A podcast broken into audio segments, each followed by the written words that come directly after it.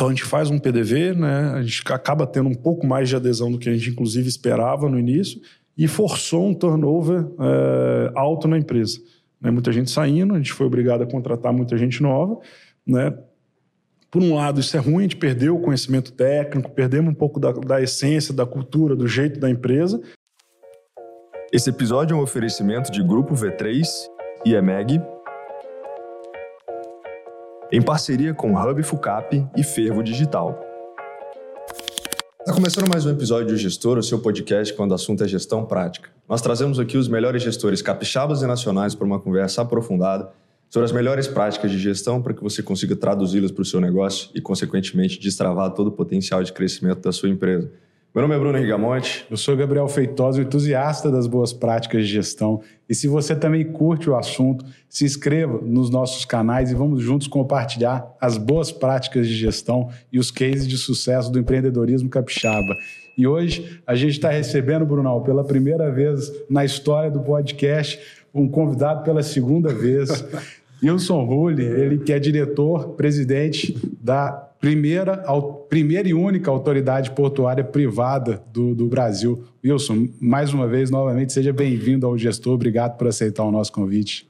Bom, eu que agradeço, um prazer. Eu acho que eu fui o quinto, né? Eu acho que Isso. eu tinha sido o quinto da primeira temporada.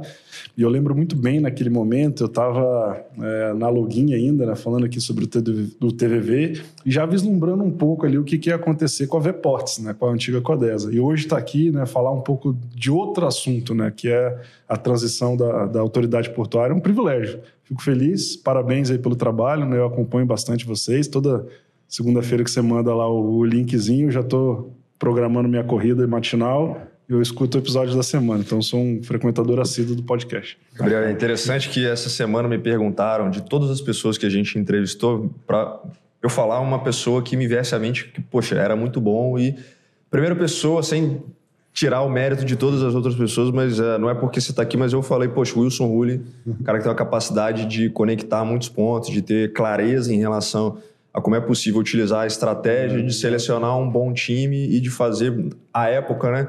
de fazer. A gente contou o case, por exemplo, de, de turnaround muito grande, então foi bem marcante. E, cara, obrigado mais uma vez. Você acreditou no, no, podcast lá no início.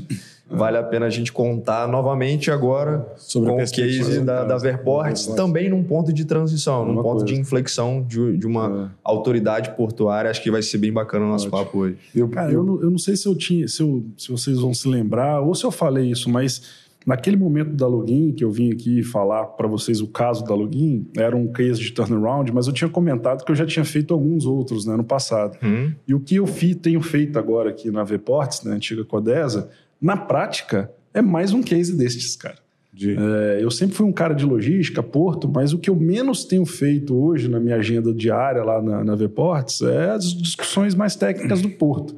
Isso está muito delegado no diretor de operações, no diretor comercial, né, no diretor de engenharia.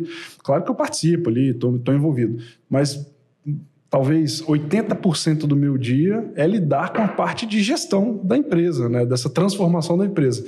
Então, estou vivendo muito esse assunto agora na prática, na realidade, mais uma vez na minha vida. Né? E eu acho que esse, talvez, de forma mais intensa de todas elas, por conta desse modelo anterior público, né? que vou falar um pouquinho mais para vocês aí, algumas curiosidades sobre isso. Boa. A gente fala que né, a gestão na prática, né, no, no quando você, muda realmente de segmento, você muda de, de, perfil de empresas, mas na essência ela traz muita, muita estrutura básica, né? De liderança, é, formação de pessoas, cara, é, sistematização de indicadores, planejamento, etc. Então, é, no fim do dia também a gestão é um pouco fazer essa, essa virada pelas práticas de gestão efetivamente, né?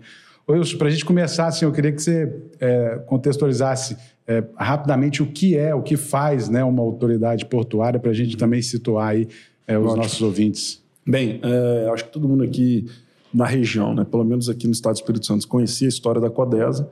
Né? A Codesa é uma autoridade portuária pública, né? assim como a Coderge é no Rio de Janeiro, a, Codesp é em Santos, Cada estado do país, né, no litoral, a maioria deles, né, possuía uma companhia docas, né, chamada companhia uhum. docas, que é nada mais é do que uma autoridade portuária para gerir os portos públicos daquela região. Aqui, no caso do Espírito Santo, era a Codesa, e um projeto né, iniciado no último governo, né, no governo Bolsonaro, liderado pelo ministro Tarcísio.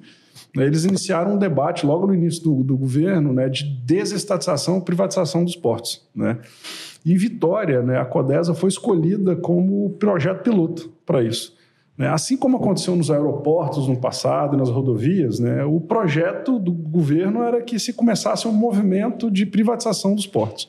Né? Se você parar para pensar, né, os aeroportos foram privatizados, a maioria deles, né, as rodovias, as principais, estão na mão do, de entidades privadas, as ferrovias, na, quase na sua maioria, né, sendo operado pelo, pelo privado, os portos não. Existiu a regulamentação das TUPs, que eram terminais de uso privativo, alguém, alguém quisesse construir um porto do zero, o governo regulamentou isso, mas os portos públicos, né, geridos pelo Estado, não tinha nem tido um movimento nesse sentido. O ministro Tarcísio iniciou esse debate e, resumindo uma história muito longa, fazendo uma história curta, no final do governo, somente Vitória conseguiu ter sucesso. Uhum. Né? O projeto era mais ambicioso, né? Santos seria o seguinte, mas não deu tempo. Né? Quando eles acabaram perdendo o governo e assumindo o governo né, do presidente Lula, é, o projeto ele literalmente parou. E Vitória foi escolhido por quê? Era uma autoridade portuária um pouco menor de tamanho, né? ela tinha, de fato, as finanças um pouco mais organizadas, eram poucos contratos de arrendamento aqui, né? pessoas, né? empresas explorando o porto.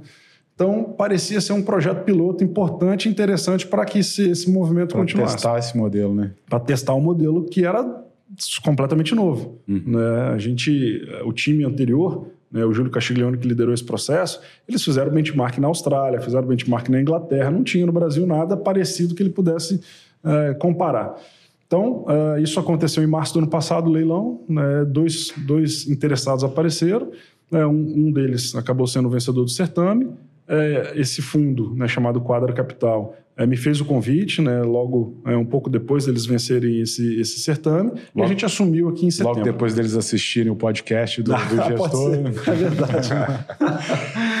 é, e a gente assumiu, assinamos o contrato em setembro. Fizemos já um ano e dois meses. Né? Estamos em novembro agora, um ano e dois meses né, de contrato de concessão dessa primeira autoridade portuária, né, e um contrato de 35 anos. A gente está muito no começo né? Assim, tudo que a gente já fez no Porto, né? E a gente já fez muita coisa, mas ainda é muito pouco versus o que vai acontecer no Porto ao longo dessa concessão toda de 35 anos, né? Eu costumo falar que é, tem gente que fica, às vezes, ansioso, né? Pô, eu quero ver mudar. Vai, vai acontecer muita coisa, né? A gente está falando de um ano, de 35, né? Então, esse é o estágio que a gente está lá hoje.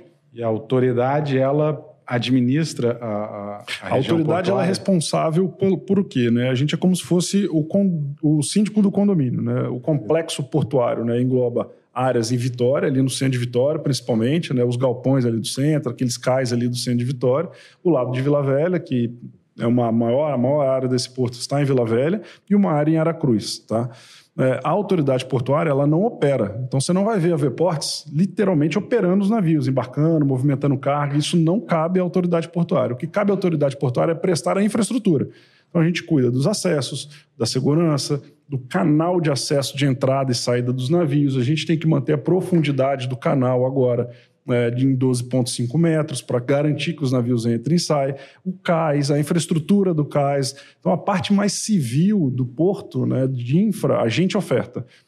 E a gente, agora, como autoridade portuária, busca investidores interessados em explorar estas áreas, que nada mais é do que alugar é, metro quadrado dentro do porto, uhum. criar ali uma operação, e aí sim esses exploradores fazem as operações.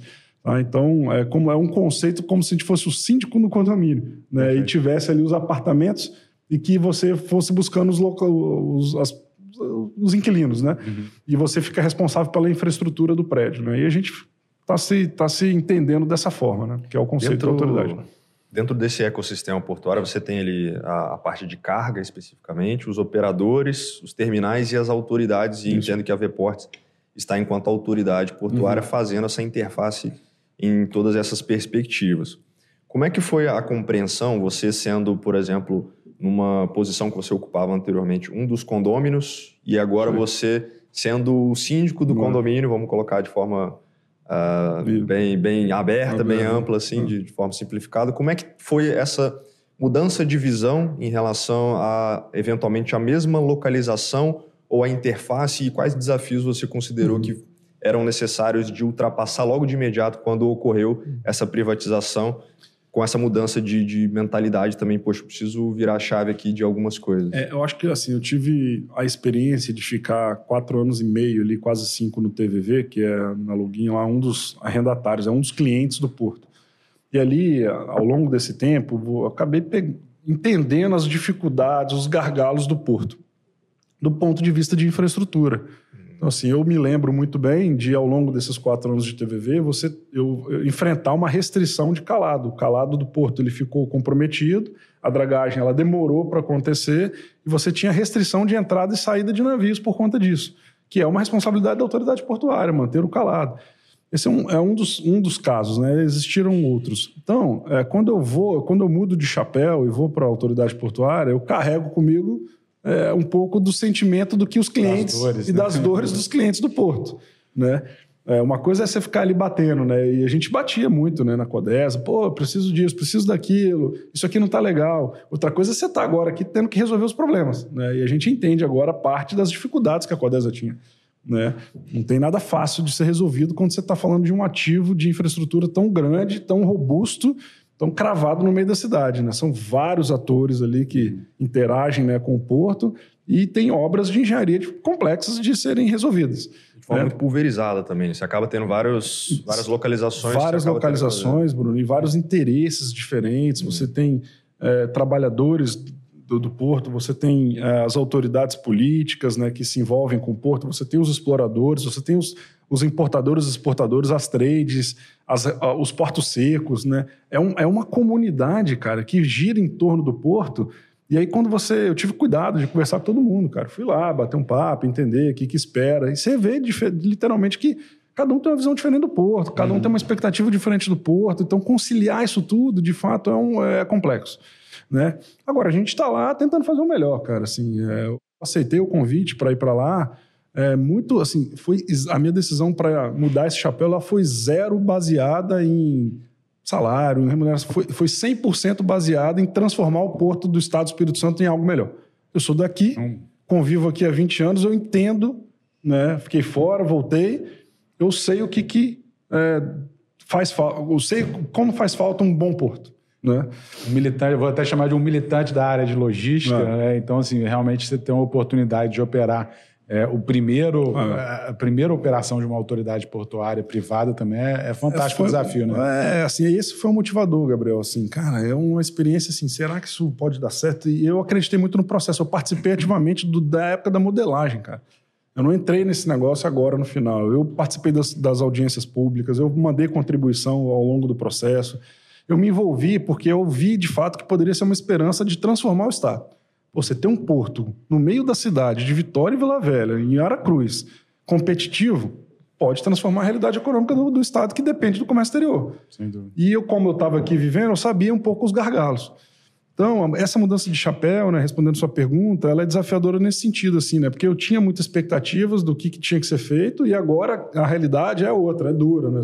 Geralmente a realidade é, é mais dura do que... É aquela que... coisa, quando você pega grupo de WhatsApp de condomínio, quando, quando o cara é condomínio, ele, ele coloca um monte de insatisfação, né? É, e, pô, se ele tivesse o um chapéu de, de cinco agora, o que, que ele vai fazer, né? Cara, então, eu, assim, disso. eu lembro que a vida toda eu tive, assim, convivi, convivi com pessoas que reclamavam, ah, o, o chefe tal, ele não é um cara cara reclamava do chefe, outro reclamava do supervisor. E algumas vezes na minha vida eu já tive a experiência de botar a pessoa na posição. E, e algumas vezes não deu certo, cara. A pessoa que criticava a forma que aquele gestor tratava o assunto, o liderado, ela também não foi, essa pessoa também não foi capaz de fazer. E aqui, eu não estou falando que eu não vou ser capaz de fazer, não, mas assim, as dificuldades, né, elas são grandes.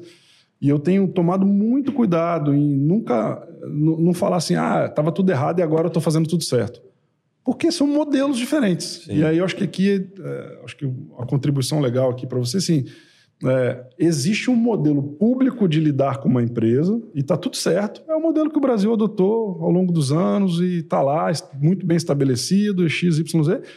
E tem um modelo privado, que é uma outra forma de lidar. Provavelmente um acho que o outro é errado, alguns pontos e tal, mas o fato é que o modelo é diferente.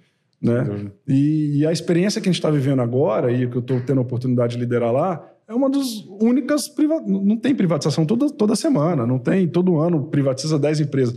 Então, isso é o que me motivou para lá, implementar um modelo que eu acredito né, num ambiente completamente adverso. Tem, hum. tem alguns aspectos, eu, eu, já falando um pouco de como eu penso é, é, é, sobre essa questão de, de, privado e público, né? eu acredito que a gestão privada ela consegue, até pelas limitações, eu já tive no, no chapéu também de executivo e sei do Poder Executivo, né? isso é a dificuldade que é, é mas que, por exemplo, que a, quando a Vale foi privatizada, né, e os resultados que você vê de performance da Vale, né, é, acho que o que a gente, o Capixaba fica em termos de expectativa é realmente de olhar para o case da Veport e, e, falar, cara, como que mudou, como que a ah. performance mudou, né? É, e aí um dado que foi até o pessoal da Futura é, que me passou é como que o Espírito Santo ele tem um grau de abertura, né, econômica, como ele é vocacionado para o comércio exterior, né? Um dado que eu tenho aqui recente é, no ano passado, que 53, 54% é o grau de abertura, que é mais ou menos as transações é, é, internacionais, né, importação e exportação, sobre o PIB, né, enquanto o Brasil, a média aí é 32%. Então, isso mostra o quão dependente nós somos do comércio é, internacional e o tamanho da oportunidade é. e da responsabilidade que você é. tem enquanto Veportes aí também, você e a equipe, obviamente. É, ao longo desses últimos seis anos agora que eu estou lá, né, tocando alguma ativo ali dentro do porto, cara, assim, várias situações no qual é, um determinado investimento relevante para o Estado do Espírito Santo passou por ali, cara. Né? Vou pegar um caso assim, a fábrica da Olan, lá em Linhares, assim, ela entrou 100% por aqui. A expansão da Suzano. Tem várias situações que o Porto ele foi o diferencial. A Jurong, de... né? Os equipamentos da Jurong entraram por aqui também. Tem, são inúmeras, cara. Né? Agora a gente acabou de ter um recorde na exportação de café por aqui. Né? Toda exportação de granito, a indústria do, do mármore e granito do estado depende daquele porto. Né? E então, assim, tudo que está acontecendo agora no, no, setor de automóveis, de importação de carros elétricos né, pelo Estado do Espírito Santo, o Espírito Santo é o maior importador de veículos hoje do Brasil. E boa parte disso é por conta da infraestrutura que a gente está disponibilizando no porto. Né? Então, assim, tem uma relevância, é, é, difícil até mensurar, talvez no futuro tenha esse dado, assim, a geração de emprego, renda que, que gira em torno de um porto é incalculável, ainda mais falando do Espírito Santo que tem essa vocação, né? Então, assim, é, esse é um dos motivadores, cara. Quando, quando eu me deparei com essa situação de ter oportunidade de liderar um projeto, né? De botar ali um pouco de, do método que você acabou de falar ali, né? que acaba sendo similar, né? É método, né? Eu, eu, eu acho que se um dia eu trabalhar no hospital, eu vou usar as mesmas ferramentas que eu estou usando agora. Talvez eu não precise ser um especialista em hospital, mas assim boa parte do, do, do, processo de gestão ele é similar, né? E é o que eu tenho, assim, esse um ano e dois meses é o que eu tenho feito lá né, tentar transformar do ponto de vista de eficiência, de resultados, né, de agilidade da empresa, usando o método de implementação ali de, de um processo de decisão, de governança e decisão. É, e uma coisa que me chama atenção, é, tendo visto palestras que você já comentou sobre o, o case da virada de chave da Codesa para a Vports e principalmente entendendo que quando você entra num novo negócio, por exemplo, quando a EMEG, por exemplo, vai entrar num novo negócio, precisa fazer o turnaround é preciso entender se as pessoas que estão ali uhum. têm a capacidade de assumir os novos uhum. desafios uhum. que serão postos.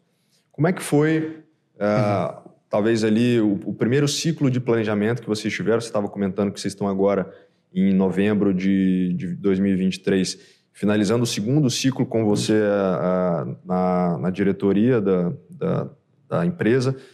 Como foram esses primeiros meses lá no pegando o primeiro ciclo como está sendo esse segundo uhum. ciclo, já conseguindo colher boa parte dos resultados que foram planejados e executados, com alguns aprendizados, é, obviamente, gente... e projetando isso agora nesse segundo ciclo a de planejamento? A gente assume em setembro, né? E, pô, já estava praticamente no final do ano, não deu tempo de criar todo, toda a jornada, né? De um bom planejamento estratégico, orçamento, né? As construções dos projetos, desdobramento de metas, mas a gente fez. Né? A gente ainda fez com, com o recurso que, que a gente tinha, com a situação da empresa, do jeito que a gente encontrou. Né? Existia lá um processo né, que rodava, né, mas uh, não conversa com o que a gente tem hoje. É literalmente diferente. Assim, os recursos de CAPEX, as definições do que teriam que ser feito, elas vinham. É uma orientação que conversa com Brasília, com outros ministérios, é, são recursos divididos ao longo do país inteiro. né? de repente vem uma verba de fora, de repente vem uma emenda parlamentar. É uma dinâmica completamente diferente do que a gente tem hoje. Uhum. Então, quando a gente assume, a gente, isso, isso cessa. Dia seguinte que a gente assumiu, o relacionamento é, o cordão umbilical que a Codesa tinha com, com, com o governo federal, federal, ele foi cortado literalmente. O sistema caiu no dia seguinte. Existia um sistema lá de, de transitar informações, né? Eu sei. Gente, eu nunca vi ele, porque quando eu cheguei lá, já não tinha mais. Né? E aí, imediatamente, a gente parte para a implementação de um projeto, né? de implementação de método através de um planejamento estratégico. Então, a gente construiu lá uma nova visão, nova visão, novos valores. A gente constrói já né, um desafio é, financeiro para a empresa, com base no que a gente, na realidade, que a gente enfrenta. A gente começa a construir uma visão de três anos. A gente, a gente começou pequeno, a gente falou, vamos ver, vamos, vamos ver ano que vem. Aí alguém provocou lá, pô, mas vamos ver mais uns dois aninhos só para a gente não, não ficar tão cego aqui, né? Então, nosso planejamento ele é um planejamento de dois, três anos, né? E já conseguimos definir metas para cada uma das novas diretorias e desdobramos até o nível gerencial. A gente conseguiu fazer isso ano passado. E aí, base nisto, construímos os projetos que vão suportar o atingimento dos resultados e um orçamento. Ainda com as informações que a gente tinha. Entramos no ano é, dessa forma. Logo no final do ano, a gente começa a trabalhar em governança.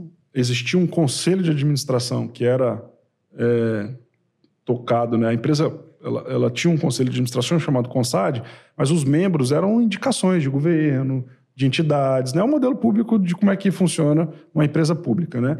Isso também é, foi completamente modificado, a gente constituiu um novo conselho, membros... Conselho de administração. Conselho de administração caso. tradicional que a gente conhece, convidamos hum. três membros de mercado independente, três membros do fundo, criamos os comitês de discussão, é, discussões né, jurídica, auditoria, e ali a gente entrou nesse ano, Bruno, assim, é, com um modelo funcionando, cara. Não era o melhor modelo, mas o, o foco lá atrás era assim: ó, implante, implante, implemente um modelo. Né? E esse foi o que a gente fez. Contratamos uma gerente nova de gente para ajudar a gente no processo de desenvolvimento de pessoas da empresa, porque a gente sabia que ia vir muita coisa pela frente. Né? A gente se deparou, a empresa, quando a gente assumiu lá, ela possuía 240 colaboradores, e a gente tinha que fazer um PDV. Né? É uma obrigação, não foi decisão nossa fazer ou não um PDV. A gente tinha que fazer um PDV. E a própria empresa queria isso, porque tinha muitos colaboradores antigos, pessoas de, já tinha de comunidade. também. O PDV acabou sendo. PDV, só para contextualizar, seria. Um plano um de demissão de voluntária. Demissão voluntária. Não, um programa de demissão é, voluntária. E aí a gente startou esse programa em janeiro, né, com, igual quando a gente assume, e teve uma adesão alta. Então, com isso, você você consegue falar em números aí? Gira em torno de 90% de, de adesão. E aí, com As isso. As pessoas que eram eletivas ao. É, ao, ao é. Quem era concursado PDB. público tinha três opções. Uma, continuar na empresa, podia continuar. E tem gente lá, tem gente lá hoje com a gente que era da Codesa, continua. Aderir a um PDV, que seria ofertado pela nova concessionária. É, é, desculpa, eram essas duas opções, né? E aí teve gente que aderiu e teve gente que ficou. No final, a grande maioria aderiu. Né? Ao longo desse ano, né, o programa ele ficou aberto algum tempo e acabou tendo bastante adesão. Então a gente faz um PDV, né? a gente acaba tendo um pouco mais de adesão do que a gente inclusive esperava no início e forçou um turnover é, alto na empresa. Né? Muita gente saindo, a gente foi obrigado a contratar muita gente nova, né? Por um lado, isso é ruim, a gente perdeu o conhecimento técnico, perdemos um pouco da, da essência, da cultura, do jeito da empresa. Por outro lado, é, forçou a gente a, a, construir uma nova empresa do zero. Né? Quando você tem uma adesão alta de saída, e aí foi quando a gente tomou a decisão de criar o nome Veports, né, de mudar a cara da empresa, de instruir novos procedimentos, novos processos, né, a, a, reorganização da estrutura da empresa, foi tudo junto com esse movimento. Acaba sendo, Wilson, uma, uma oportunidade de você também é, é, virar um pouco a cultura da empresa, ah. né? Do, é, Muda-se as pessoas, né? Ah. É, e aí você tem ali um, um, uma questão de mudança cultural também. Nesse processo, eu lembro de você comentar, tanto no processo de, de recrutamento, né? seleção de pessoas, é, demissão e tal, que o racional antes, ou o método que existia antes, né, não era de, um, de um, um, processo de seletivo, efetivamente, de publicar uma vaga, fazer Ah. entrevista, eram editais, né? Com concurso público. concurso público. Então, Ah. completamente diferente do que se faz numa Ah. empresa privada. É, E eu vejo assim, fazendo uma analogia, não não com o navio, mas com o avião, assim, como você falou, né? cortou, cortou o sistema de um dia para o outro. Meio que o, sistema, o, o avião deu uma desligada e você teve que. Deu um reset. É, deu reset, algumas pessoas ali eh, pegaram o paraquedas e, e- e pularam do avião, mas e aí você teve que eh, reiniciar. Assim, como é que quais foram esses desafios em termos de gestão, assim, os mais emblemáticos assim que você lembra nessa mudança, assim, nessa transição? É como você falou assim, vou começar a selecionar uma pessoa.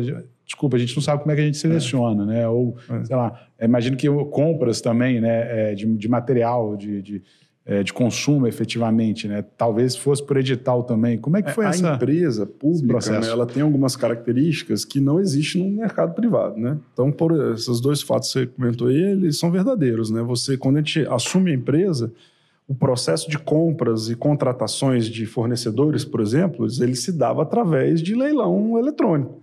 Né? As compras governamentais hoje no Brasil como um todo, você não, você não negocia direto com a Petrobras. Ela vai, abre um leilão lá, quem joga preço, quem dá menor preço leva. Né? Esse sistema ele caiu no dia zero. Cortaram também o cordão umbilical desse sistema. Uma das primeiras coisas que a gente teve que fazer na empresa foi contratar alguém experiente em suprimentos. E o cara chegou quase junto comigo. Porque no primeiro dia que ia acontecer uma crise lá, na primeira semana que eu estava lá, que acabou o pó de café na empresa. e não tinha. Cara, assim, como é que compra um pó de café? Como é que compra alguma coisa agora? Né? A gente já vinha né, nessa fase de integração né, das empresas, a gente Sistema- vinha construindo ali O algumas sistema coisas. do leilão não está funcionando, Ah, né? deu uma Wilson? crise, deu uma crise, cara, lá ali. Aí teve que comprar, assim, a toque de caixa, um negócio meio, meio esquisito, assim, do ponto de vista de processo, de processo né? Que eu não tinha, estava acostumado a ver. Falei, cara, tem que trazer alguém urgente para implementar práticas né, de suprimentos aqui dentro dessa empresa. E a gente trouxe um cara sênior, né, que está lá com a gente até hoje, inclusive, e a gente estruturou do zero uma área de suprimentos. Pilares de compra, fornecedores, negociadores. Você ia negociar um contrato com um fornecedor terceiro. Pô, chega, é normal, a vida toda. Você- o cara manda uma proposta, você faz aquele bid, vem três propostas, chama o primeiro, dá uma apertada ali, é isso mesmo. A figura do negociador de contrato não existia dentro da empresa, porque nunca precisou. Né? O que acontecia lá era que você botava no sistema que você queria, o sistema rodava, o menor preço esse já gerava o contrato, o cara cara contratado. Então a gente teve que começar um, eh, um processo de estruturação de compras do zero. Né? E contratação de pessoas, igual. Você tinha uma área dentro da empresa de RH que cuidava muito basicamente ali de folha, pagamento. Agora, a parte de desenvolvimento, contratação no mercado não existia. Por quê? Você precisava de um analista portuário. Você tinha que ir lá no ministério, fazer, pedir lá para programar no orçamento para abrir uma vaga em concurso público. Aí vinha um presidente, ah, não vai ter concurso público esse ano. Não- você ficava à mercê disso. Quando a gente começou a ter que contratar gente, eu fui o primeiro a chegar na fu- eu sou funcionário número zero, número um. Primeira pessoa que eu tive que contratar, contrato de trabalho, assinar a carteira, recrutamento. Não tinha ninguém na empresa para fazer. A gente teve que buscar apoio externo para estruturar um pouco disso, trouxemos uma gerente de RH, de gente, para começar do zero um processo de contratação. Ato seguinte, a gente teve que desligar quase que 200 pessoas e contratar mais de 120 por conta desse processo. né? Então a gente aprendeu e rápido, é, estruturar de forma estruturada dentro da empresa, né, como que você né, cria esse- o que parece básico em alguma empresa, contratar, desligar, comprar. né, ali era literalmente do zero. A gente teve que estruturar do zero esses, esses pontos aqui dentro da, da antiga Codesa. Né? Então são curiosidades assim que, mais uma vez, não é que é o certo ou errado. Era o modelo que não previa isso e a gente teve que fazer né, acontecer de forma rápida. Algo que me chama atenção é quando você fala de um RH que era mais procedimental, né? Um- era um DP e não DP. necessariamente um. RH em sua plenitude. Uma das funções que eu entendo que são cabíveis ao RH é executar uma formação de lideranças fortes, engajadas e que tenham capacidade técnica, mas também a, a compreensão de para onde a empresa está indo e conseguir formar novos líderes a partir delas para que a empresa tenha um motor de propulsão muito forte. Como foi essa visão de, poxa, preciso selecionar a primeira camada de diretoria para que essas lideranças sejam exemplo para as próximas lideranças que serão formadas e como é que você foi pensando em conjunto com essa equipe essas novas camadas de liderança na empresa? É, esse, esse é um assunto que, literalmente, assim, é onde eu despejo muita energia. Né? Eu, eu sempre acreditei, desde quando fui para lá, que tudo que a gente ia fazer ali na Vports passava por pessoas. Né? Eu tinha que ter um time bom, um time de confiança, alguém que topasse o risco de ir para um negócio completamente novo. Né? Teve, teve várias situações que a gente entrevistou gente, gostamos, o cara falou, pô, mas mudou o governo, será que esse negócio vai continuar? E o cara não topou não ir. Né? A gente teve que enfrentar esse tipo de, de, de, de situação. Então, a, uma das primeiras coisas que a gente faz né, é revisitar as diretorias. Né? A gente trouxe novos diretores para todas as áreas, remodelamos um pouco as caixinhas, trouxemos novos gerentes, novos coordenadores, criamos uma estrutura ali que a gente pudesse ter acesso a tudo que acontecesse na empresa, em todos os lados, né? que a gente tivesse confiança com quem estivesse ali inclusive com pessoas que eram da antiga Codesa também. Né? Hoje a gente tem gerente na empresa Vports que a gente optou né, ali, por, tomamos a decisão de promover, inclusive. Né? É, e, e aí, depois que a gente construiu tudo isso, Bruno, a gente começou a ter uma visão melhor de como é que a empresa ali se comporta do ponto de vista de gente. Olha só, o modelo anterior, a pessoa ela estudava a vida toda para um concurso, passava numa prova, entrava lá. Método de carreira no, no, setor público, Gabriel deve conhecer bem, ele é completamente diferente. Eu aprendi isso aqui agora, ouvindo as histórias lá, né? Você entra como analista, você fica como analista, cara. E vai tendo os, os reajustes são anuais por tempo de casa. A gente se deparou com situações no qual a pessoa era um, tinha um cargo operacional com um salário de 28 mil reais. Quando você vai entender, né, é porque ela, ela entrou como operador e ficou 45 anos como operador. E aí tinha os premiações de ano lá, anualmente você ganhava um reajuste, a pessoa carregou isso ao longo do tempo, ela nunca teve um mérito. Tinha tanto tempo que já, o juro composto já o tinha composto acumulado. Não era mérito, cara. Quando você olhava aquilo ali, você falava assim: ah, talvez a pessoa teve. Não foi, era tempo de casa. Né? Então o valor tempo de casa no público é um negócio de reconhecimento. E a gente migrou esse modelo completamente para o meritocracia. Né? Não é tempo de casa que vai dizer se a pessoa vai ter um salário alto ou não, e sim meritocracia. Quando você muda esse modelo, é, você muda também o perfil das pessoas, porque tem muita gente que entra num concurso público esperando isso e quer isso. E está é. tudo bem, está tudo certo.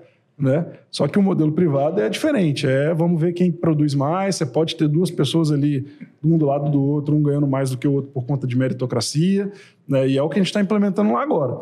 É né? um modelo diferente do que era do, do, passado. Isso mexeu com muitas pessoas no ponto de vista de, é, de perfil né, por conta disso. Então, depois que a gente mudou né, as pessoas, o estilo da liderança, a gente criou um programa lá chamado, lá atrás, no começo do ano, Jeito Portos de Liderar. A gente, a gente imaginou qual seria o perfil desse novo gestor que a gente queria para a Portos. Né, e começamos a discutir isso com, com os próprios gestores que estavam entrando na empresa. Você tem lá mais de 25 novos líderes que a gente trouxe de mercado e eu não tinha um modelo pronto para falar para eles assim, olha, é isso aqui. Esse é o jeito de ver portas. Não tem, porque a gente uhum. começou a criar agora, eu, eu, era o primeiro lá, então foi uma oportunidade esse ano de construção de cultura, de valores, de estilo, e uma oportunidade única de construir com as pessoas que estão lá. É, aprendi também que cultura ou você constrói ou ela vai nascer de baixo para cima de alguma forma. É, né? Então a gente tomou esse cuidado, assim, pô, vamos, vamos entrar, cara, vamos entrar no dia a dia, vamos participar das discussões, vamos estar junto, porque senão a Veportes vai criar uma cultura dela e a gente não vai saber qual vai ser essa cultura. O intrigante disso é que vocês já nasceram grandes, né? Uhum. É quase como uma fênix que se regenerou uhum. e com a capacidade de uhum. ter uh, as contratações de pessoas de níveis estratégicos de forma interessante, com uhum. remunerações ajustadas, enfim, adequadas.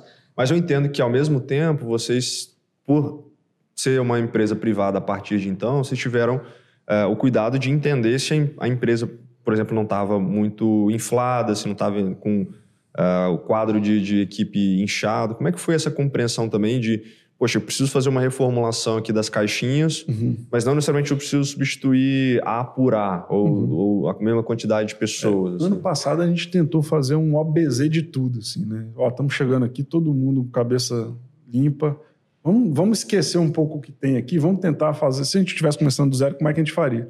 Então, o orçamento desse ano foi um ABZ. A estrutura nossa, a gente não se apegou ao que tinha, a gente começou do zero. Tudo a gente começou do zero.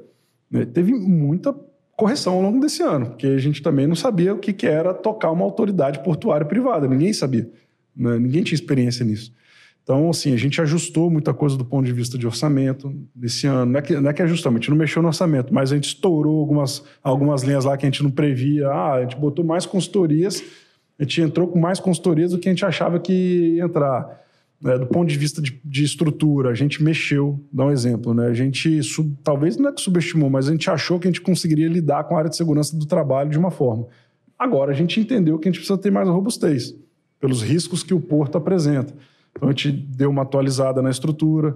Então, a gente tem feito esses movimentos, de, a gente começou com uma OBZ lá atrás, e agora a gente tem feito alguns ajustes. Tanto é que no ciclo deste ano, né, de planejamento, no qual a gente está apresentando para o Conselho né, as metas financeiras, as, as novas estruturas para o ano que vem, a gente está muito mais é, robusto aqui para poder falar, para poder apresentar do que estava lá atrás. Né? E esse processo ele, ele, ele é muito intenso, assim, Bruno, porque você não tinha chance de esperar um ano. Assim, a empresa, a gente assumiu a empresa com ela funcionando, cara. O Porto ele não parou um dia. A meta lá atrás era assim: não, o Porto não pode parar. Né? Eu não podia dar o luxo de ficar uma semana ali com a RP uhum. parada. Ah, vou trocar o RP, cara, vou deixar uma semana parado. Então a gente trocou o RP com ele funcionando. A gente fez tudo isso com o Porto funcionando. A gente não deixou o Porto parar. Né? Trocamos uh, praticamente toda a engrenagem do Porto. Saiu muita gente, entrou muita gente. Né? A gente teve o cuidado no PDV, por exemplo, de programar saídas. Então, o cara que aderia, a gente programava. Você vai sair em maio. A gente contratava o cara para substituir ele em abril, para dar esse, esse tempo de, de substituição, de treinamento. Então, tudo baseado num método que a gente construiu lá atrás de, de, de como é que a gente ia tocar a governança e o dia a dia da empresa.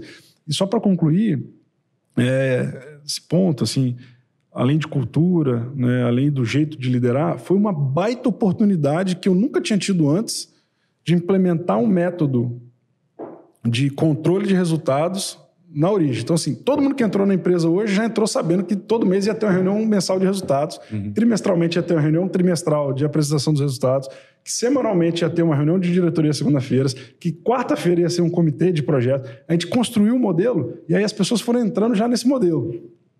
Diferente dos, dos processos anteriores, de que existia um modelo funcionando e você tinha que mexer nele. Né? Então tinha os assim, vícios. sempre fez assim. Tinha os assim. vícios, assim. tinha a cultura da empresa lá, que você tinha que mexer. É um, é, é, imagina um EMEC, chega numa empresa tem que mudar tudo. É um jeito. Outra coisa você fala assim, ó, fala aí o que, que você quer. Né? Então vai ser assim. Então beleza, a partir de hoje é assim.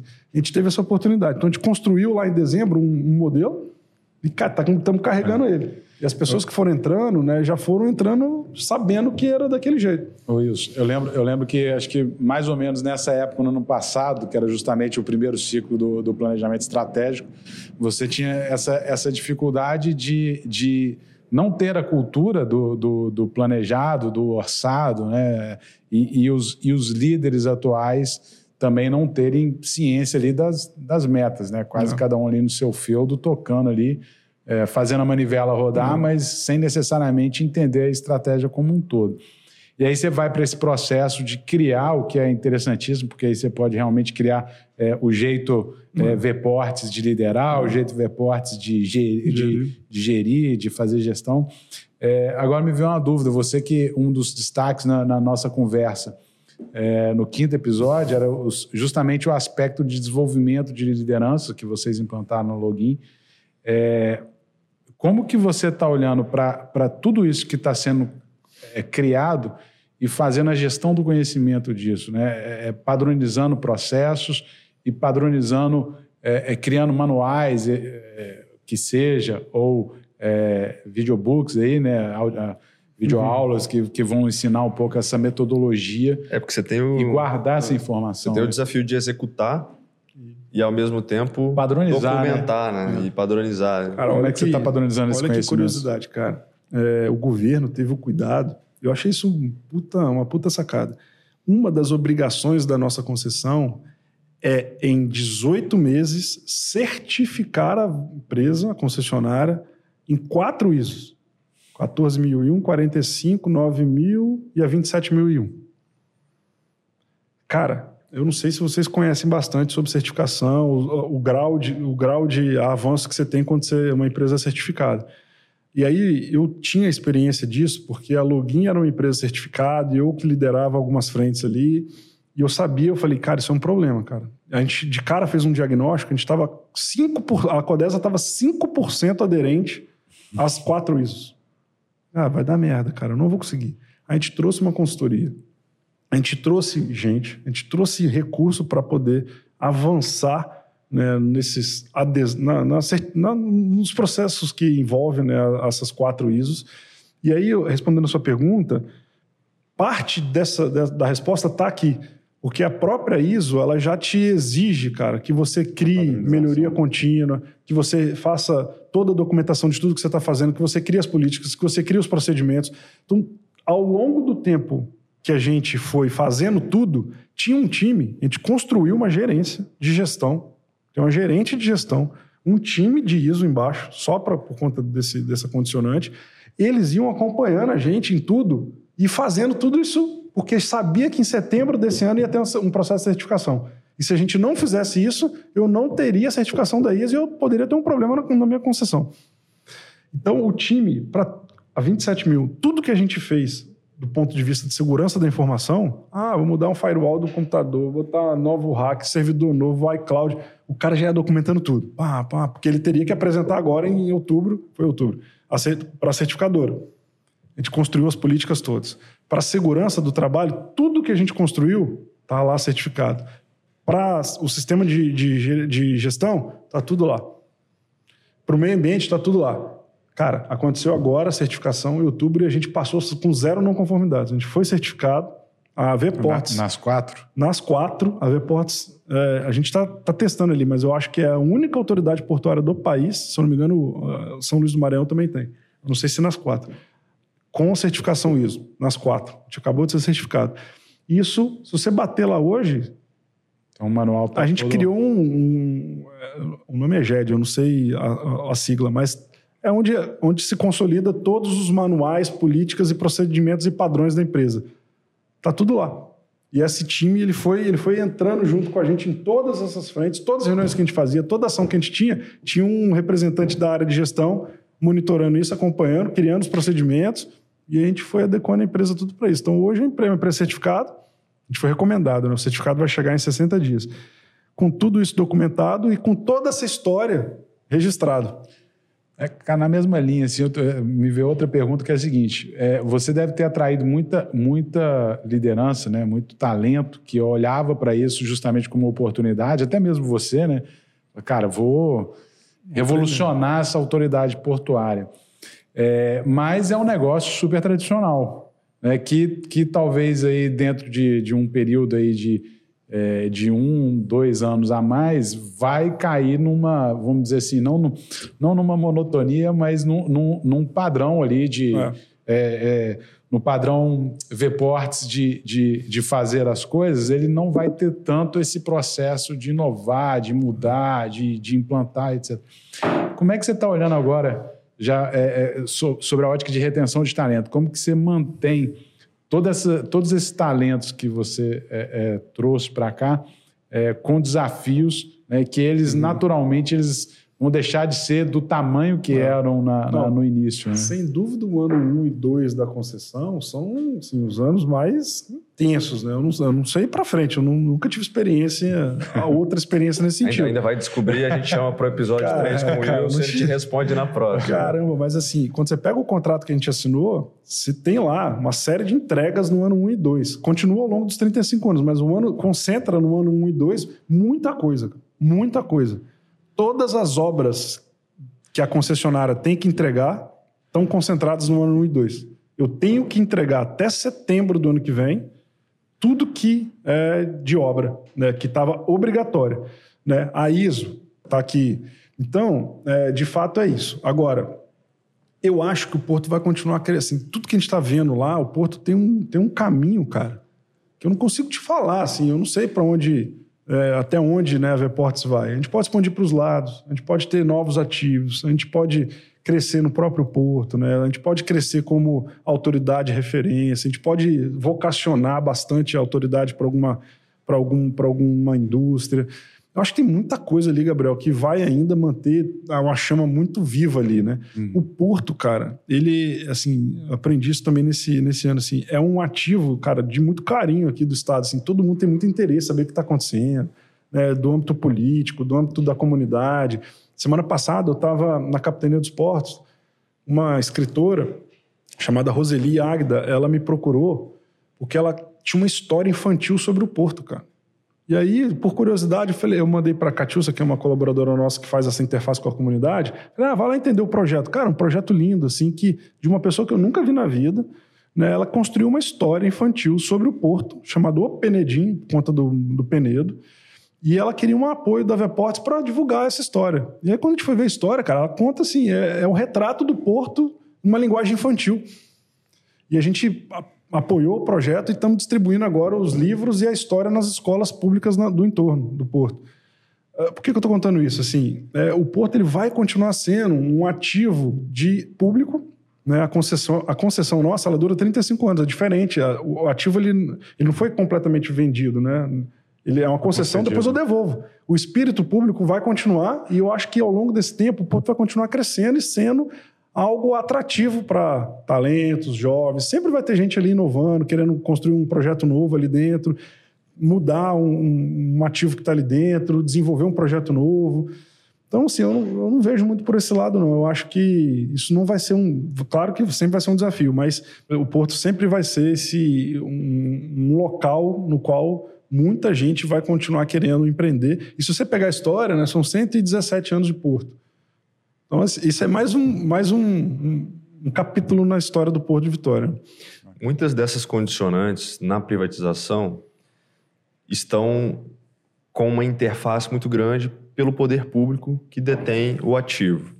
Mas pela outra ótica, pela perspectiva do fundo, que entendeu que valia a pena fazer esses investimentos e, e participar desse processo de privatização e, e ganhou a, a, a licitação, é, tem também os seus objetivos e tem algumas diretrizes que eu imagino que são condicionantes na execução do trabalho e não necessariamente uhum. estavam previstas na privatização, mas que são interesses do próprio fundo.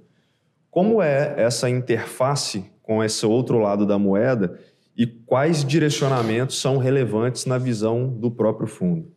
É, assim, é, esse assunto é, é, é, importante, né? O porto, né, a concessão, hoje ela tem um dono, né? Na prática é isso, né? Eu, eu falo isso lá com o pessoal, gente, a gente é uma empresa de dono agora, né?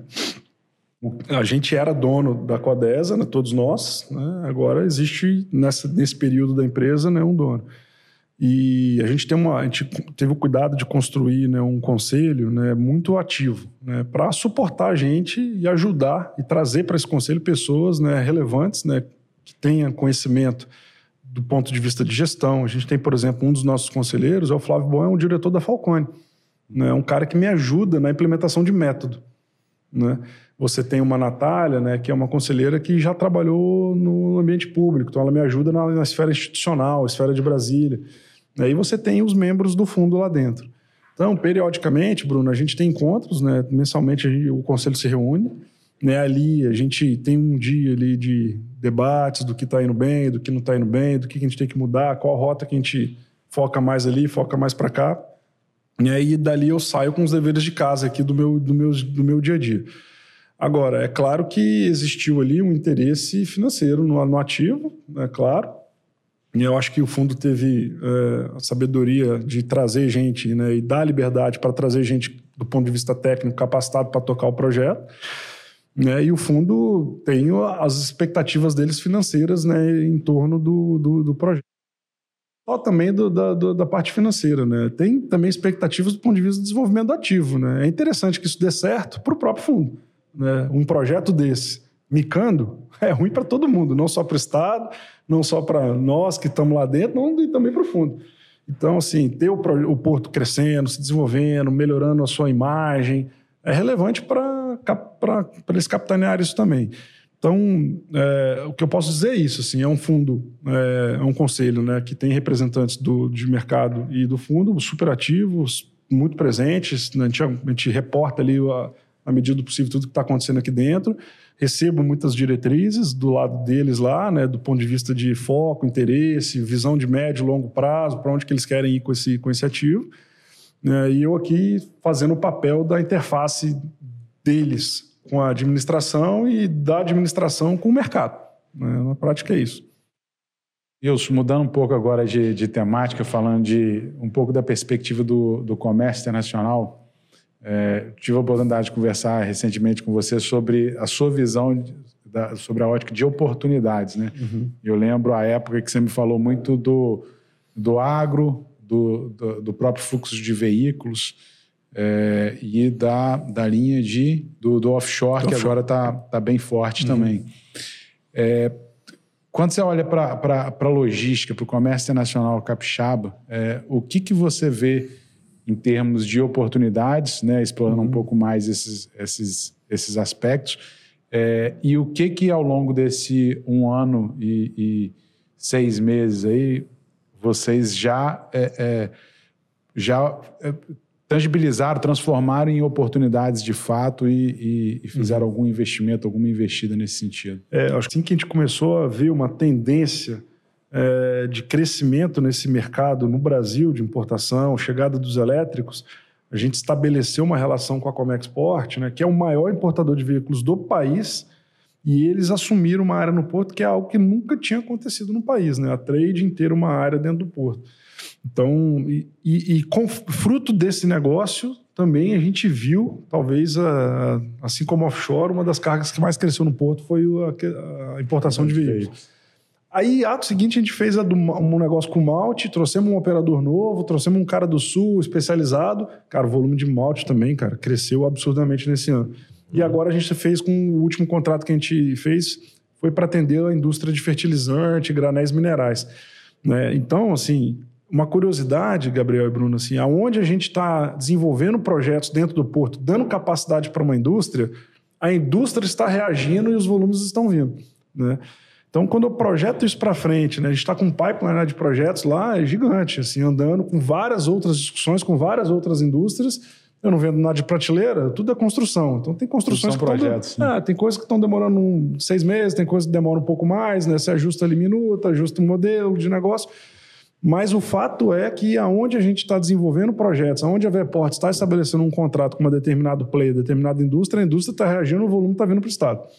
Quando a gente pega aqui o, o, Porto de Vitória, né, tem alguns projetos, algumas áreas, na verdade, brownfield, que estão aqui em negociação. Né? Então, tem algumas áreas multipropósito, outras uhum. de cirúrgicos, é, siderúrgicos, é, corrigindo. É, mas eu queria explorar um pouco mais uh, o Porto de Barra do Riacho. Uhum. Como é que é essa uh, compreensão de algo que, vamos colocar assim, uma área portuária greenfield, né? Como é que tem sido é, essa isso, visualização isso, dessa estrutura? Essa área lá, ela veio né, no pacote da concessão. Era uma área já da Codesa, antiga da Codesa, há muitos anos. Né? Existe lá nessa área, ao lado dessa área Greenfield, um terminal da Transpetro, que é um cliente nosso agora e uma área de 520 mil metros, né, Greenfield, que a gente chama, né? É uma área virgem ali. Você vai lá, é uma praia, né? E tem, uma, tem um mato lá atrás. Mas é, que, que, acontece? Essa área ela está localizada do lado de Porto Céu, do lado da Emetame, do lado dentro, de gigantes, né? dentro de uma área brigada, na frente da Suzano e agora ao lado da ZPE. Né? É, é tem a ZPE então, é, e um ramal ferroviário próximo. Então, sim, é, a gente desde quando a gente assumiu, a gente recebeu vários interessados lá, vários. Tinha muita gente que tinha interesse em fazer negócio ali com a Codesa, mas não conseguia pelos modelos de negociais que eram prezados no público. Né? O que, que a gente está vendo de vocação ali? Né? Existe interesses na área de energia, existe interessados na área de descomissionamento de plataforma, no negócio de gás. E o ativo, quando você vê, ele é um ativo único. Assim, ele está pronto para receber um projeto desse. Né? Quando você bota uma engenharia ali conceitual para estudar, desenhar, se encaixa perfeitamente. Então eu acho, cara, assim, é, a gente está aguardando um pouco os movimentos de leilões de energia, né? A gente está acompanhando isso de perto para ver o que, que faz sentido, se é que faz, se é que não faz. Né? Mas eu acredito sim que a Vports vai ter capacidade de desenvolver um projeto ali. Né? Diferente do que faz aqui em Vitória, porque elas têm espaço né, numa estrutura um pouco diferente. A Sud, outro, outro, ponto, né? A Sudene é, tá, abocanhou a nossa área, então Verdade. a gente está dentro da Sudene. Então é uma área super atrativa do ponto de vista de infraestrutura né, para o Estado, que precisa ali dar uma atenção especial e uma, achar a vocação daquele negócio. É, como ela é um greenfieldzão, você tem uma etapa de licenciamento ambiental, de, de algumas certas avaliações que a gente está fazendo. Né? A gente, tá, já, a gente não está parado, a gente está mexendo ali, estamos botando um mínimo de infraestrutura necessária para ter alguma coisa e, e tendo conversas com vários players que estão demonstrando interesse naquele negócio. Nessa mesma linha, é, a gente tinha conversado um pouquinho anteriormente sobre a, aquele espaço que é, é, também super concorrido, tão, tão precioso quanto esse na, em Aracruz, que é a antiga Hiper, né? o espaço da antiga Hiper. É, quais quais as, as, potencialidades? Eu sei que é uma área que está em negociação, etc., mas é, quais as potencialidades? E você falou uma, uma questão que eu achei interessante, que é, é, é que os, os próprios é, é, sócios, né, é, como que eles olham para isso? Se eles é, têm pressa em fazer um negócio lá ou se aguardam realmente ser, uhum. dado que você tem limitação de áreas disponíveis, um, um baita projeto para avançar e isso realmente virar aí um, um outra unidade dessa que vai alavancar é, negócios. O caso da Hiper né, é um caso um pouquinho diferente, porque a gente já conhece, já, assim, todo mundo que convive com o Porto sabe ali o que, que, foi, né, os últimos anos, né, a importância daquilo ponto de vista de geração de, de cargas aqui no estado, e a gente assumiu com aquilo é, sendo ocupado num contrato transitório, um negócio que a gente é, resolveu limpar ali no começo ali, falando, ah, vamos começar do zero, né? E a gente está tendo um cuidado ali, Gabriel, de tomar a decisão certa para aquele, aquele negócio. Né? A gente quer, a gente sabe da importância daquilo para o Porto, a gente tem sim pressa para resolver aquilo, né? a gente quer imediat, quanto antes, né? imediatamente, soltar aquilo para voltar à operação. Né? E a gente está numa etapa agora de discussão com interessados. Né? Apareceram vários interessados né? e a gente tem tido discussões né? A com A, com B, né? algumas mais avançadas, outras menos. Né? Fato é que a gente espera sim concluir isso o quanto antes. Né? Eu, como gestor do porto, né, eu costumo, eu falo isso com frequência assim, olha, a gente precisa retomar a operação da, da antiga Hiper o quanto antes. Né? Sob o risco da gente eventualmente até perder carga. Né? E a gente vai fazer isso acontecer. Acho que a gente está entrando numa reta final ali, né, de decisão do que, que, a gente vai fazer. O ponto ali é que, assim, é uma decisão só, eu não posso errar. Uhum. Né? Imagina eu faço um contrato de 10 anos para aquela área ali que não é um contrato bem feito. O governo né, tinha vários problemas, mas quando você vê lá as modelagens, eram modelagens muito debatidas, né? Quando eles decidiam que aquela área ia ser uma área de óleo, sei lá, ou de gás, ou de combustível, é porque teve muito estudo em cima daquilo. Então a gente, a gente tem que tomar mais cuidado também de não tomar uma decisão precipitada e comprometer o porto ou comprometer uma indústria, né? Então, é esse cuidado que a gente está tomando agora, para, especialmente naquela área, por conta da relevância que ela tem para o porto, da importância e da, do volume de interessados que tem aparecido por aquilo ali com modelos diferentes. Chegou gente que, ah, eu acho que tem que fazer isso. Tem gente que falou, ah, o meu melhor modelo é esse. Aí a gente falou, opa, calma aí, vamos estudar aqui, vamos entender qual que é a melhor solução. Mas é, o recado aqui é que está saindo. Uma abordagem interessante que eu vi da Vport está relacionado aos aspectos de ESG. Né? Uhum. E aí vocês relacionam aqui uma perspectiva de energia renovável, time diverso, fornecedores locais, relação com as comunidades do entorno, que a gente acabou comentando também, e um conselho de administração estruturado.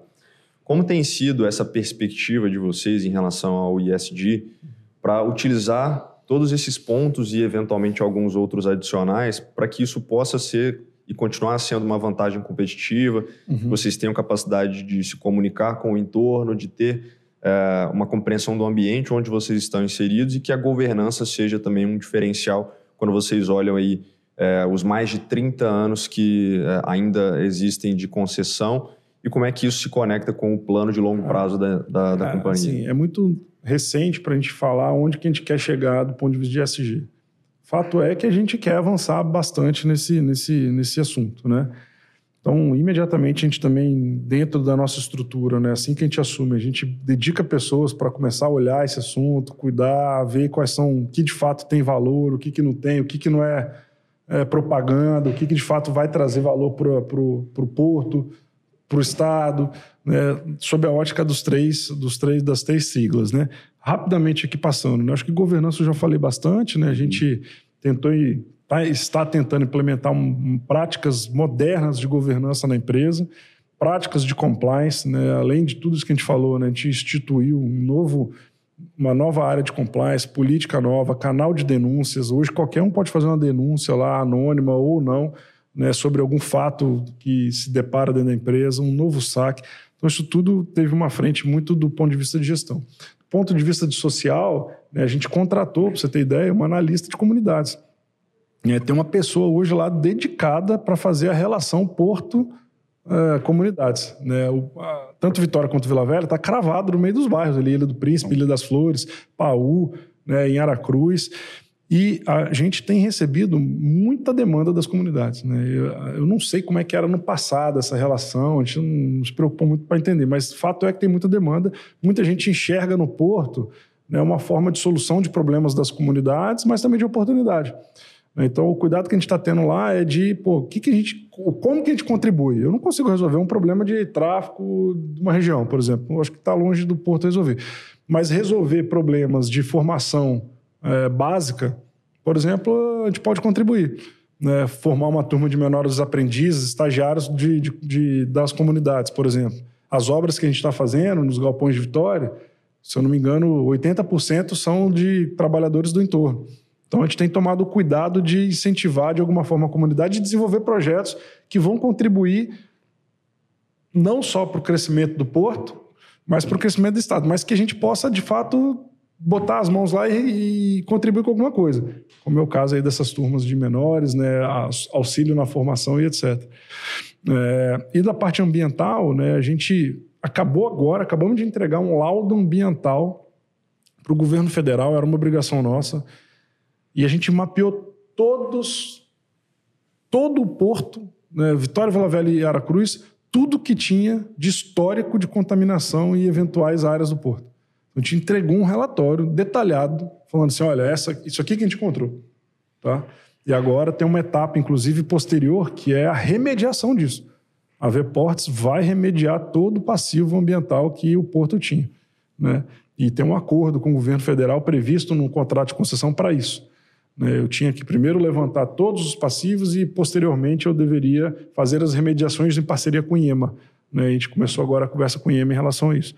Então, a gente focou nessas três frentes, né, com ações pontuais ainda, né, e muito que o nosso braço consegue atacar, mas a ambição ela é um pouco maior, né? Assim, quando você vê as tendências no mundo, green ports, né, tem muito porto agora que, por exemplo, dá desconto para navios que chegam que não estão queimando óleo pesado, né, que não estão gerando poluição. A gente não tem isso aqui ainda. Né, tem porto no, no, no, mundo todo que já tem uma, uma, eletrificação dos seus equipamentos muito robusta. A gente não está nessa, nessa, nessa página ainda. Então tem uma jornada grande ainda, né? E a gente começa agora a ter uma discussão nesse sentido, mas não contaminando o essencial, né? Que é estabelecer uma boa governança, estabelecer práticas de boa vizinhança ali da comunidade e estabelecer práticas, né? ambientais, começando P, resolva os seus problemas ambientais. Né? Eu, não, eu não quero sonhar aqui em ter um monte de coisa, sendo que eu tenho um problema lá hoje. Então eu vou resolver primeiro os problemas lá de hoje é, mas uma notícia boa, por exemplo, o Porto já migrou toda a sua compra de energia para o Mercado Livre de fontes renováveis. A partir de agosto do ano que vem, se eu não me engano, a gente já vai ter um selo de, de, de uma empresa, né, de um porto que só consome energia renovável, por exemplo. Tem muita coisa acontecendo, tomando esse cuidado aí de estar com o pé no chão e fazendo coisas palpáveis que vão dar resultado para o porto e para o Estado. Sensacional. Ilso, queria agradecer demais a sua presença aqui, no, mais uma vez aqui no, no, no Gestor. É, acho que o tamanho da responsabilidade que vocês, enquanto Veportes, têm né, de, de, de, ser um sucesso, né, de ser um case, é, é, é muito significativa, né, porque é, é, como, como você colocou, lá, lá, lá atrás teve um pensamento sobre privatizar aeroportos. Né? A gente é, entra nesse ano um, com um governo que tem uma visão talvez de, de, não dar continuidade necessariamente no projeto, a menos que esse projeto né, se mostre absolutamente é, é, relevante né, sobre a ótica da economia, do desenvolvimento, etc. Então, é, o, que, o que nos deixa bastante é, esperançoso é ver justamente essa, essa cabeça de gestão de, focada em resultado, né, em boas práticas né, que vocês estão implementando É, acho que o Espírito Santo acaba ganhando. É, infelizmente, o, o, Brasil perde porque só temos, só temos uma autoridade uhum. privada é, no país, né? mas é, o Espírito Santo ganha. E tomara que daqui a alguns anos a gente olhe para o que vocês estão construindo aqui e veja os resultados, como, é, como foi importante para a nossa economia e como esse modelo é, tem que ser replicado para os outros estados. Né? Então, obrigado por ter uhum. aceitado o nosso convite. É, e, cara, muito sucesso aí à Ótimo. frente desse desafio. Cara, eu que agradeço. É, mais uma vez, a gente está no primeiro ano de 35. Né? Tudo que eu estou falando aqui é resultado de um primeiro ano. Eu acho que o nosso sucesso lá vai se dar quando as pessoas começarem a falar do Porto, né? Um pouco mais, assim, de tudo que está acontecendo. Isso acho que vai se dar a partir de agora, nos próximos anos, né? A gente vai... Os galpões do centro de Vitória vão começar a pintar agora, essa semana. Quem passar no centro vai ver lá o galpão pintadinho, bonito. Vai falar, pô, é a Veportes. Então, acho que com o tempo isso vai se falar por si só e eu não tenho dúvida que o projeto vai dar super certo. Desejo sucesso para vocês. Volto aqui daqui a um tempo para contar mais histórias. Terceira né? temporada veio. A terceira temporada. Sou um participante cativo aqui, mas fico feliz aí. Parabéns pelo trabalho. Acho que não tem conteúdo de mais alto nível no estado aqui do que o de vocês e parabéns. Isso, obrigado. E se você que está escutando e nos assistindo também chegou até aqui, compartilhe esse conteúdo, faça com que ele chegue a mais pessoas que vão se interessar por gestão, para que isso possa desenvolver nosso ecossistema capixaba. A gente vai ficando por aqui, valeu, um abraço e até a próxima.